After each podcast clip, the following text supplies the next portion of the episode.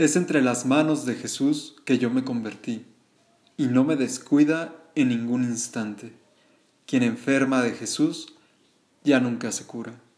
Esta frase es de Mujidin ibn Arabi, el Sheikh al-Akbar, un místico andalusí musulmán del siglo XIII, de la España eh, musulmana, y que es conocido como el maestro más grande del Islam, el maestro místico más importante entre los gnósticos.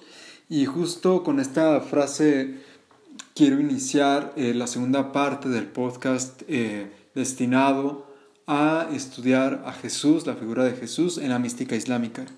En la sesión pasada ya eh, hicimos un recuento de cómo es entendido Jesús en el Corán, así es que con ese primer material vamos a pasar al segundo, que es la interpretación de la figura de Jesús de Ibn Arabi.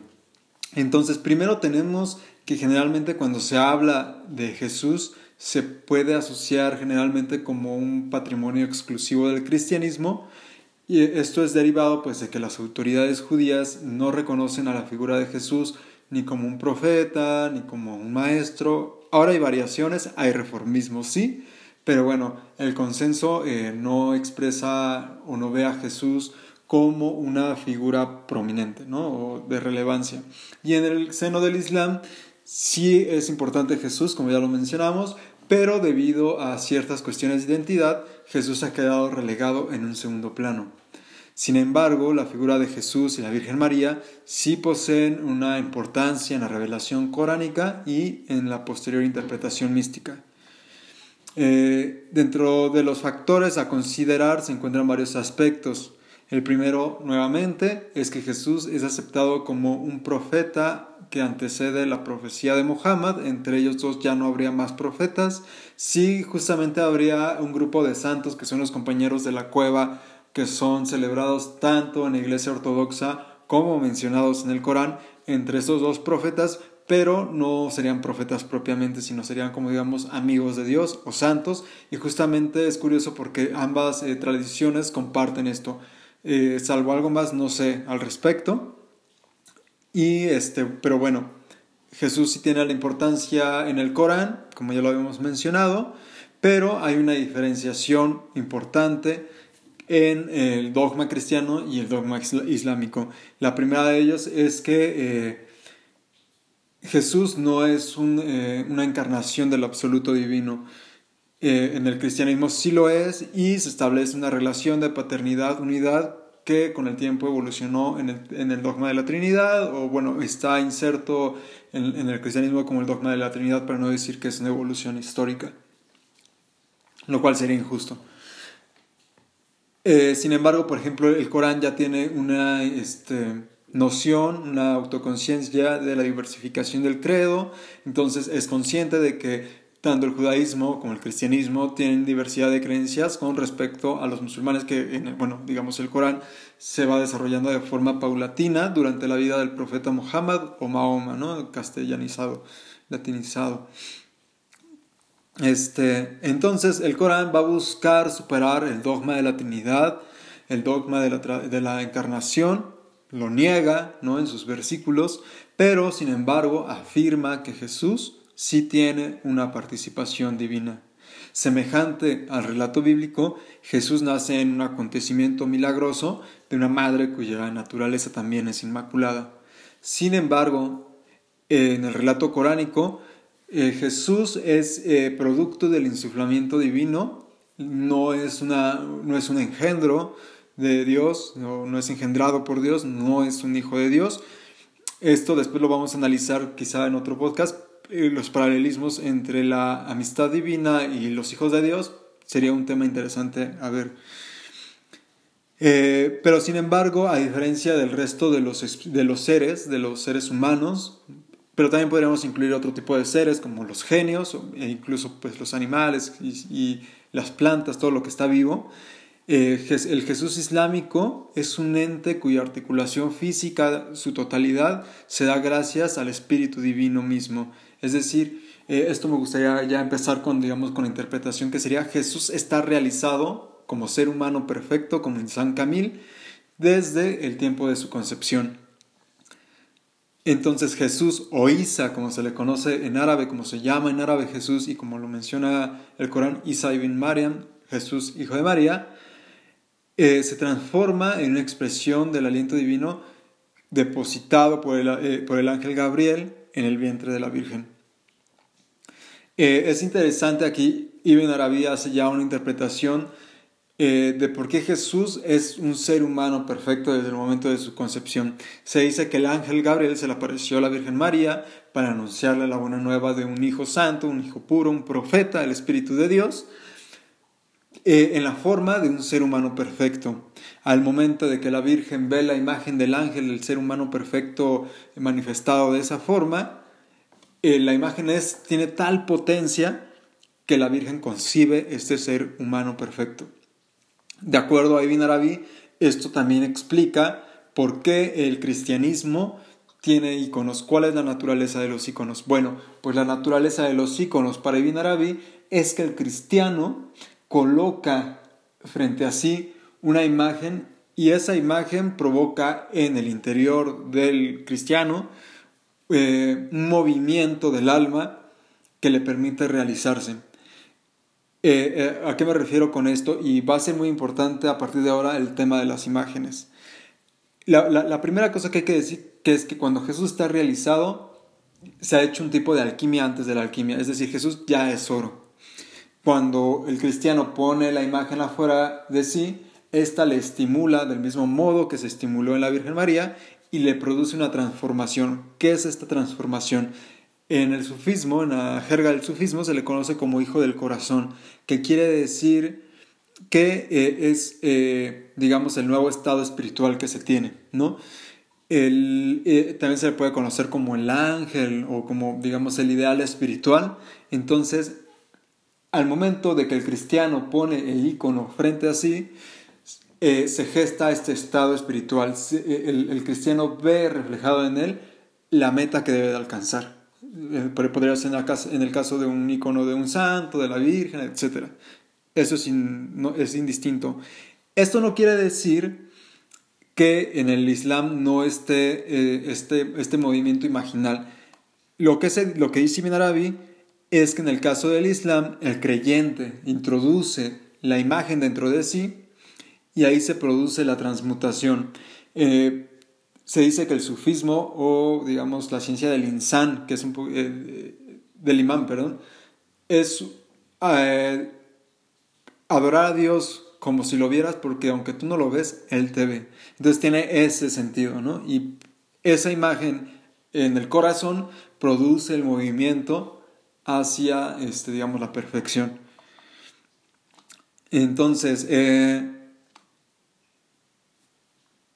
Jesús, digamos, revela que, eh, que su naturaleza, o sea, Jesús tendría una naturaleza que no es ni enteramente humana ni perfectamente divina, es semejante a la del ser humano, pero, eh, que, pero se diferenciaría, digamos, en que se encuentra en un estado entre humano y ángel. El ser humano, a diferencia de Jesús, es una síntesis de lo angélico y lo animal entre lo elevado y lo abyecto, ¿no? Digamos, ¿no? Entre intelecto y pasiones, etc. Entre... Y, em, y por ejemplo Jesús, digamos, por su cualidad de haber sido producido enteramente por el Espíritu Divino, eh, digamos, estaría, eh, sería una síntesis entre lo humano y lo divino.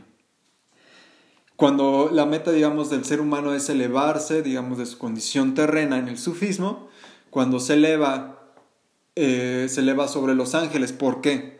Porque el ser humano, al ser síntesis entre lo, entre lo angelical y lo animal, le corresponde una naturaleza intermedia. Sin embargo, si se eleva sobre sus pasiones, alcanza un estado más elevado que los ángeles, porque esa no es su naturaleza, sin embargo, logra rebasarla. Si, por ejemplo, se, se va por sus pasiones, sucede lo mismo, es más bajo que las bestias. Entonces, pero bueno, solamente para ubicar Jesús encontraría justamente entre lo angelical y lo humano, por decirlo de algún modo. Entonces Jesús es una teofanía perfecta, es una expresión perfecta de Dios en el Islam. Y esto, eh, en la interpretación mística divina Arabi, además sirve para entender una estructura de la creación, una estructura metafísica. Jesús es un ente que nos muestra eh, cómo todos emerge del Espíritu Divino y avanza en un peregrinaje constante hacia este. Es decir, Jesús, como lo mencioné eh, en el audio pasado, se eleva a los cielos, ¿no? desciende y luego se eleva. Eh, ese tipo de movimiento, eh, el movimiento perdón, de Jesús sería de tres formas. Desde Dios, o sea, proviene del Espíritu Divino, en Dios, porque siempre está en presencia divina, y hacia Dios, es decir, va a regresar. A su vez, este movimiento también nos implica o también nos permite ver la relación de Jesús con la vida. De ello también se explica su capacidad para resucitar y generar la vida, pues no sé, de las aves eh, o, curar a los enfermos, etc. Debido a su movimiento, Jesús tiene relación con eh, la palabra Hay, que quiere decir vida en árabe, que es un atributo de Dios, el viviente. Por otro lado, su relación con Juan el Bautista, también, que también es errante, etc. Y que revela con Jesús también esta cercanía con el Espíritu, que siempre indica movimiento, también nos habla de una relación con la vida, pues las aguas, ¿no? También. Este, otro punto importante de evaluar es que Jesús sí también es el verbo divino, sin embargo, eh, dicha concepción se diferencia de la noción cristiana en términos de unicidad, es decir, el Islam siempre va a estar cuidando la unicidad de Dios, que no se rompa, digamos, este estricto monoteísmo que después veremos eh, algo más amplio al respecto, pero busca eso, ¿no? Entonces, en este caso Jesús es verbo divino, pero es una palabra más. ¿A qué me refiero que Dios? A que Dios cuando dice, como les mencionaba en el Corán, dice, yo solo necesito decir ser, kun, y esto inmediatamente viene al ser. Entonces Jesús es una palabra más, pero no es cualquier palabra, sino una expresión, digamos, eh, perfecta. A su vez, cada uno de los profetas tiene un tipo de movimiento, ya sea vertical o como, el caso de, como, es el caso de Moisés y del profeta Mohammed, o horizontal en el caso de Noé o Lot. Hay que ver muy bien las figuras. Por ejemplo, en el caso de Moisés, pues sube al monte Sinai. En el caso de Mohammed, se eleva en la noche de Laila Tulul. Este, eh, bueno, es la, noche de Laila Miraj, se eleva a, a los cielos, ¿no? Y Noé, pues bueno, está en su barca y Lot también abandona una ciudad. En el caso de, Jesús, eh, el que es una palabra divina, primero desciende y posteriormente desciende. Y también tiene un movimiento horizontal que pues es el que tiene en todo el peregrinaje que hace a lo largo de su vida en el mundo, ¿no? Eh, entonces, en ese sentido también eh, se entiende que las buenas palabras, las buenas acciones ascienden a Dios. Y Binarabi eh, deduce que Jesús, como expresión divina, es una buena palabra y se eleva a lo divino también. Es otra, otra característica. Eh, entonces, bueno, esto de ser una buena palabra, una buena palabra perfecta proveniente de lo divino, también explica la retórica de Jesús, quien siempre es, amable, se expresa en parábolas, metáforas, con una excesiva belleza. Sobre esto, Ibn Arabi nos dice, los santos crísticos, aquí no hay eh, diferenciación entre santos musulmanes y cristianos e incluso judíos, o sea, cualquiera que tenga una conexión con Jesús puede ser crístico independientemente de su filiación religiosa. Dice, los santos crísticos poseen una energía espiritual capaz de actuar, se escuchan sus oraciones y sus palabras. Una de las características de los santos eh, cristianos es que a medida que los conozcas, verás que eh, en, sus tratos con toda criatura, independientemente de su religión o su fe, muestran gran misericordia y compasión. Se ofrecen a Dios a través de ellos. Una de las características es que ven lo más bello de cada criatura y sus labios solo pronuncian las mejores palabras. Esto es compartido por la primera y la segunda categoría de los santos. Bueno, ese es otro tema. El primero es como Jesús cuando se informa que dijo, vio un cerdo y le dijo, ven paz. O sea, Jesús dijo eso. Sus compañeros le preguntaron qué quería decir y Jesús respondió, estoy entrenando mi lengua para hablar bien. Otro ejemplo, digamos, de esta bondad que tienen los, eh, los santos crísticos es cuando el profeta dice, cuando pasa junto a un animal muerto, este es el profeta Mohammed, qué hermosos son sus dientes mientras sus compañeros eh, solo podían comentar cómo apesta. ¿Por qué eh, se menciona al profeta Mohammed cuando está hablando de Jesús? Ahí va.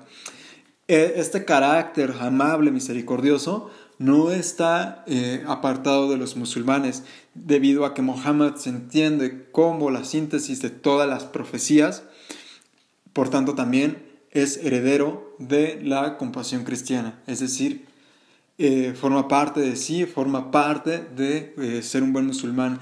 A esta, digamos, a estos buenos modales se les conoce como adab y curiosamente son los más promovidos dentro de las tarikas islámicas, dentro de las órdenes islámicas de sufíes. Otra de las razones por las que eh, Ibn Arabi dice que Jesús islámico es una buena palabra, una buena acción, es por su herencia materna. Entonces, eh, el Corán dice que, Jesús dijo cuando nació, Dios me ha eh, ordenado que sea bueno con mi madre, no me ha hecho violento ni rebelde. De acuerdo a Ibn Arabi, Jesús solo tiene herencia femenina, digamos, por la parte terrena, lo cual le, permite tener capacidad de hacer actos como poner la otra mejilla cuando lo golpean, a diferencia, digamos, de otros profetas como Moisés, como Muhammad mismo, que eh, sí responden eh, y tienen pues esto de la ley, etcétera, ¿no? Eh, sin embargo, estas cualidades también provienen de su origen divino, ya que Jesús conoce el misterio del verbo kun, del verbo ser, al haber, sido encarnado directamente por él, ¿no? Entonces, Jesús, ah, ¿cuál es el secreto, digamos, del verbo kun? Que Jesús conoce la forma en que opera el sistema divino. Eh, ¿A qué me refiero con esto? Por ejemplo, cuando Jesús obra milagros, los obra eh, gracias a que Él conoce con, con anticipación lo que debe de hacer para que estos milagros sucedan. Es decir, por ejemplo, se dice que como que Dios le dice, tienes que hacer tal o cual cosa, ora a Dios o sigue esta orden, y entonces Jesús inmediatamente lo hace y inmediatamente suceden las cosas. ¿Por qué? Porque al momento de hacer las oraciones, digamos, incluso las oraciones islámicas, los ayunos de Ramadán, de la forma correcta, de la forma pura, se transforman en imágenes puras de menor densidad material y ascienden a Dios. Y entonces por eso también se explicaría la capacidad de ciertos santos de obrar milagros. Puede ser el caso, por ejemplo, cuando Jesús eh, eh, tiene unos pajarillos de barro, sopla sobre ellos porque Dios le dijo sopla sobre ellos y entonces esos inmediatamente cobran vida, ¿no? Entonces Jesús simplemente sigue el orden eh, divino, sigue la orden divina también. Entonces, bueno, hasta acá explicamos eh, eh, eh, esto que explica, digamos, una parte de la estructura de la creación y de las, también ya de, las, de los actos devocionales, de la funcionalidad de los actos devocionales. Luego, Jesús también es peregrino en este mundo, tiene un movimiento horizontal, ello se ve cuando anda con sus discípulos y en constante errancia, ¿no? Ibn Arabi no solo se limita a los aspectos piadosos de Jesús, sino que también está interesado en mostrar su calidad como la manifestación de algo más universal. El mundo está en movimiento perpetuo como Dios mismo. Esto es lo que quiere eh, mostrar eh, Ibn Arabi eh, viendo a Jesús como una parábola misma, ¿no? El mundo está en movimiento perpetuo como Dios mismo, que siempre está en acción es por eso que dice de Jesús, su estado espiritual es el de la renuncia y el movimiento constante. Era un peregrino que se guardaba fielmente lo que le había sido confiado. Sin embargo, Jesús no solamente es peregrino en este mundo, sino que también es peregrino al otro mundo. Ello se ve, digamos, en su personalidad ascética, en sus constantes ayunos y en, digamos, su muerte a todo lo material. Eh, se dice que Jesús dijo, Ayuna en este mundo, eh, que Jesús dijo, ayuna en este mundo y la muerte será para ti el fin del ayuno. Imita al que cura su herida con un remedio, temiendo que empeore. Ejercita tu mente recordando a menudo la muerte, ya que esto le dará al creyente un bien que ningún mal amenazará nunca, y a los malvados un mal después del cual nunca se podrá esperar ningún bien. Luego, el movimiento en presencia de Dios que decíamos, eso tiene que ver con su atributo de Mesías, del atributo de Jesús como Mesías. Para empezar, eh, en árabe, Masih o o Mesías, perdón, está relacionado, o Ibn Arabi lo relaciona, digamos, de una forma filológica con la palabra masaja, que quiere decir medir la tierra, y que y Saja quiere decir viajar. Sobre ello dice Jesús es el Mesías, al Masij, y también es el que, el que mide, Masaja, la superficie de la tierra, caminando sobre ella, y el que viaja en todas las direcciones, encontrando rastros del Señor en todo lo que contempla. Es decir, este, el atributo del Mesías, bueno, sí tendría que ver con lo del ungido y todo eso, pero tendría que ver, digamos, con, este, con, con un ser que está mostrando en todos los entes existentes que Dios está ahí actualizándose en cada instante, en cada momento. Entonces, creo que hoy podemos dejar aquí eh, este conversatorio sobre Jesús. Justamente anoche estaba encontrando un texto muy interesante que a mí me gustaría es continuar una tercera sesión que sería sobre la interpretación ismailí de la crucifixión, porque em, como les mencionaba en el audio pasado, el consenso islámico dice que Jesús no fue crucificado y esto ha generado una serie de disputas entre el cristianismo e Islam, pero eh, este tema me pareció particularmente interesante como lo ven los ismailíes, porque habla, digamos, de una concepción mística esotérica de lo que es la crucifixión y cómo se puede vincular con el testimonio de fe musulmán, es decir, la cruz con eh, el testimonio islámico de no hay más Dios sino Dios. Entonces, eso lo, me gustaría dejarlo. A título personal, hace poco eh, hice los ejercicios espirituales, entonces a título personal me gustaría mucho compartir con ustedes cómo eh, pueden dialogar. A lo mejor a algunos les puede parecer poco serio o muy sincrético, muy subjetivo, pero cómo pueden dialogar dos universos simbólicos. Entonces voy a cerrar con una frase sobre, bueno, con un dicho sobre Jesús. Este dicho es de eh, el imam Ali, yerno y sucesor del profeta Muhammad, esposo de su hija Fátima. Entonces, eh, con el, y que de hecho muchos eh, comparan su figura con la figura de Jesús. Entonces dice así, mas si deseas hablar, podéis hacerlo sobre Jesús, hijo de María, la paz sea sobre él él ponía una piedra como almohada, vestía ropa rústica y se alimentaba con una comida muy simple. Su condimento, era el hambre, su lámpara en la noche era la luna y su refugio en el invierno era el saliente y el poniente. Su fruta y su verdura eran lo que crecía en la tierra para los animales. No tenía esposa que lo engañara, ni hijo que lo entristeciera, ni bienes que lo desviaran, ni avidez que lo humillara. Su montura eran sus piernas y sus sirvientes eran sus propias manos.